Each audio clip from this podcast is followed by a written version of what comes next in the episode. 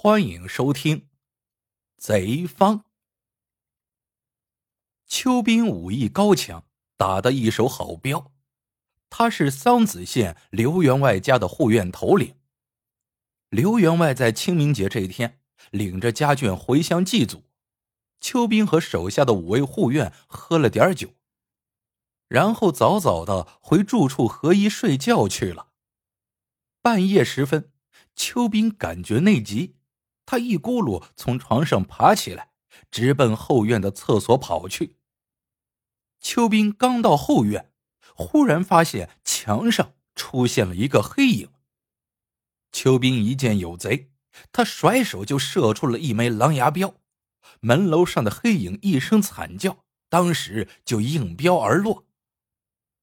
邱斌立刻领着手下几名护院，众人合力一搜。竟在后院的花房中找到了黑衣贼人。两名护院一个饿虎扑食，便将贼人牢牢的按倒在地。黑衣贼人名叫柳七，他已经起下了腿上的狼牙镖，此时镖伤处正在鼓鼓的流血。柳七哀声道：“秋爷。”能否先让我给这镖商敷点止血药啊？邱斌也不想将事情做得太绝，他点头对擒拿的两名护院说：“放开他。”两名护院撒手，柳七翻身坐起，他在怀里一摸，取出来了一个拳头大小的扁木盒子。柳七先在盒盖上敲了几下，然后将盒盖打开。将里面一种淡绿色的药粉敷到了自己的右腿标伤上。说也奇怪，古怪的药粉刚刚敷上，流淌的鲜血便止住了。邱斌正想凑前看个究竟，柳七怪叫一声，飞身跃起，那条伤腿竟然行动如常。他鬼魅般的冲出了花厅，然后嗖的一声，又一次跃上了院墙。邱斌冷笑一声，他又抬起手来，两枚飞镖噗噗发出，一枚射中了柳七的屁股，另一枚插到了柳七的左腿上。柳七重新被擒，邱斌从柳七身上搜出了那个木质的药盒，他将盒子里的药粉给柳七的心伤敷上之后，果然这药粉疗效神奇，竟在转瞬间。便可令伤口止血，不长的时间里便能令他行动如常。邱斌找来了一条重重的铁链子，将柳七锁在了柴房内。柳七央求道：“邱护院，你看在我上有七十岁的老娘，下有七岁孩子的份上，把我放了吧。”邱斌呸了一声，说道。放了你，哼，想得美！天一亮，我们就把你送交官府。到了官府，先赏你屁股一顿板子，然后将你关进臭气熏天的大牢。你呀，就等着好好享受吧。柳七被邱斌的一番话吓得脸色煞白，他扑通一声跪倒在地，连声求饶。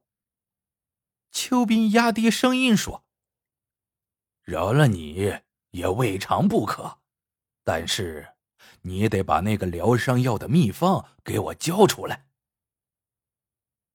柳七虽然一身贼骨，但也怕被送交官府治罪，他万般无奈之下，只得点头同意了邱斌的交换条件。柳七拿起毛笔，他在纸上。鬼画符似的写上了一共十八味药的贼方。邱斌自然不信柳七，他照方买来所有的药粉，然后亲眼瞧着柳七为他配制所谓的贼药。柳七先将木盒子中的药粉倒出来，然后按照用药量，将那十八味药的药粉一一加到了盒内。柳七将贼药配好，他关上盒盖。然后得意的在盒盖上拍了两掌，说道：“邱护院，我传您贼方，你可要说话算话呀。”邱斌拿着木盒子里的贼药，接连找人做了三五次试验，果然这贼药药效惊人，不仅立时就能止血，还可以令人在短时间内恢复行动。邱斌取出钥匙，打开铁链上的大锁，他对柳七说道：“你可以走了。”柳七在离开刘家大宅的时候，他回头叮嘱：“邱护院。”如果以后你为人治伤，一个人只可用一汤匙的药量，切记，切记呀！邱斌点头放了柳七之后，刘员外领着家人回来，他便向刘员外辞工。刘员外诧异的问：“邱护院，你离开我家，莫非另有高就吗？”邱斌回答。我准备回去开一家药店，以后不干护院这一行了。邱斌的老家在蓟县，该县地处口外，马匪横行，又兼之民风强悍，所以开一个专卖贼药的药店，应该是大有作为。邱斌回到老家之后，他经过十天时间的筹备，秋季神药的招牌便被挂了出去。可是他将木盒子里的贼药卖掉后，邱斌重新配置贼药的时候，这才发现他配置的贼药根本就不好用。邱斌面对无人买药、坐地赔钱的尴尬局面，他气得抄起了柳七那只曾经装过贼药的木盒子，咔嚓一声将其摔碎在了地上，木盒子碎成了六七瓣。邱斌惊奇的发现，木盒子里的盒盖里竟是空心的，空巢内还有装过药粉的痕迹，而且只要用手敲击盒盖，盒盖内壁上就会打开九个小孔，藏在盒盖内的药粉就会少量的漏进木盒内。很显然，柳七欺骗了邱斌，那贼方并不是十八味药，而是十九味药。最后的一味药藏在盒盖中，那才是决定贼方是否疗效如神的关键。邱兵气得连声大骂柳七，可是柳七也不知道藏到哪儿去了。邱斌找不到柳七，不知道最后的一味药是什么。邱斌的药店绝对逃不脱关门的命运。邱斌这一天正坐在药店里生闷气。就听到街上有人喧哗道：“县衙的捕头竟抓住了飞天大盗柳七。”果然，四名捕头赶着一辆马车从街上走了过来，车上用铁链子锁着的正是柳七。这个柳七流窜到蓟县作案，他在行窃一家富户的时候，突然发现了一坛塞外的佳酿黄芪酒。这黄芪酒喝到嘴里看似柔软，其实后劲儿极大。刘七不知道厉害，他饮了半坛的黄芪酒，竟然醉倒在了窃案的现场。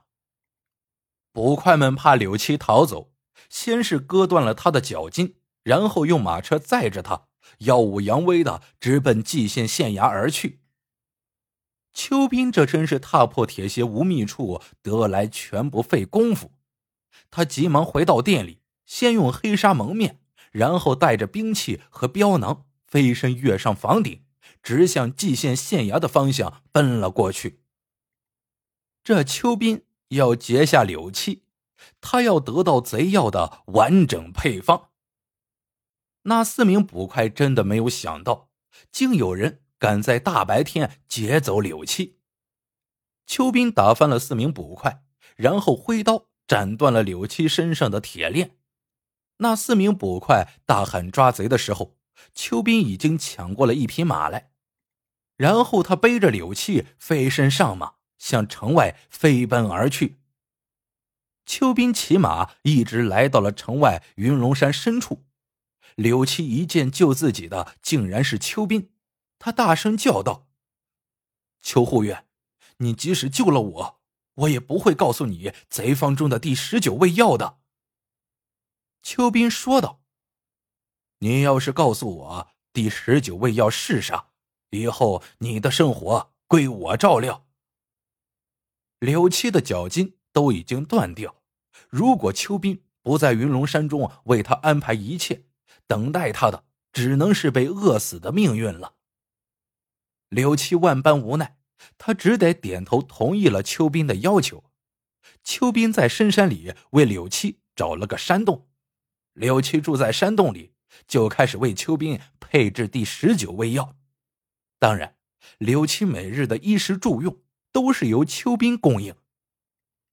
邱斌将柳七劫走后，蓟县的捕快大搜了三天，他们找不到劫匪和柳七后，这股捕盗的风头就这样过去了。邱斌随后雇佣了一个又聋又哑的伙计，让他到山上照顾柳七。柳七接下来拄着双拐，采来他需要的草药，接着将其晒干，并用药膜磨碎。磨碎的神秘药粉被那个聋哑的伙计送到了山下。邱斌将这第十九味药加到了贼药之中，果然，这贼药又出现了疗效如神的效果。秋季神药卖得异常红火，邱斌赚的也是盆满钵满。邱斌这天一大早刚打开店门，就见一位顶盔挂甲的副将领着十几个亲兵从门外走进了店内。这个副将姓吴，吴副将来自涿州府，他奉府台之命，领着七八百名精兵到蓟县剿匪来了。既然剿匪，自然避免不了受伤。吴副将今天是上门购买贼药来了。吴副将将邱兵店里的一百多斤贼药都拿了出来，然后丢下了三百两银子，说道：“这些神药我都买了。”邱斌正要告诉吴副将使用贼药的注意事项，吴副将让亲兵拿着药方，他上马，急匆匆的离开了邱斌的药店。可是一个月之后，邱斌被蓟县的捕快抓到了县衙的大堂。邱斌对着蓟县县令牛大人叫道：“牛大人，我犯了哪条王法？你抓我干嘛？”牛大人一拍惊堂木，叫道：“吴副将就是因为服了你的药，现在已经中毒身亡了。”牛大人一摆手，两名衙役。将吴副将的尸体用门板抬上了堂来。吴副将剿匪的时候，他的大腿被恶匪们砍了一刀。吴副将将贼药敷在了一尺半长的刀口之上，鲜血和伤痛确实是止住了。可是，一顿饭的时间过后，吴副将就脸色铁青，身体僵硬，中毒身亡了。邱斌用药害死了吴副将。这可是掉脑袋的罪过！牛大人叫道：“将邱斌用木夹夹起来，押入死囚牢。”邱斌恨柳七害他，他扯开嗓子大叫道：“我知道飞贼柳七住在什么地方。”牛大人派捕快将躲在山里的柳七抓到了监牢，并把他关到了邱斌隔壁的监房。邱斌大声叫道。柳七，你那第十九味药究竟是什么？你为什么要害我？柳七冷笑道：“我那第十九味药里一共三味药，这三味药都是凝血的毒药，其中最毒的就是乌头。乌头就是断肠草。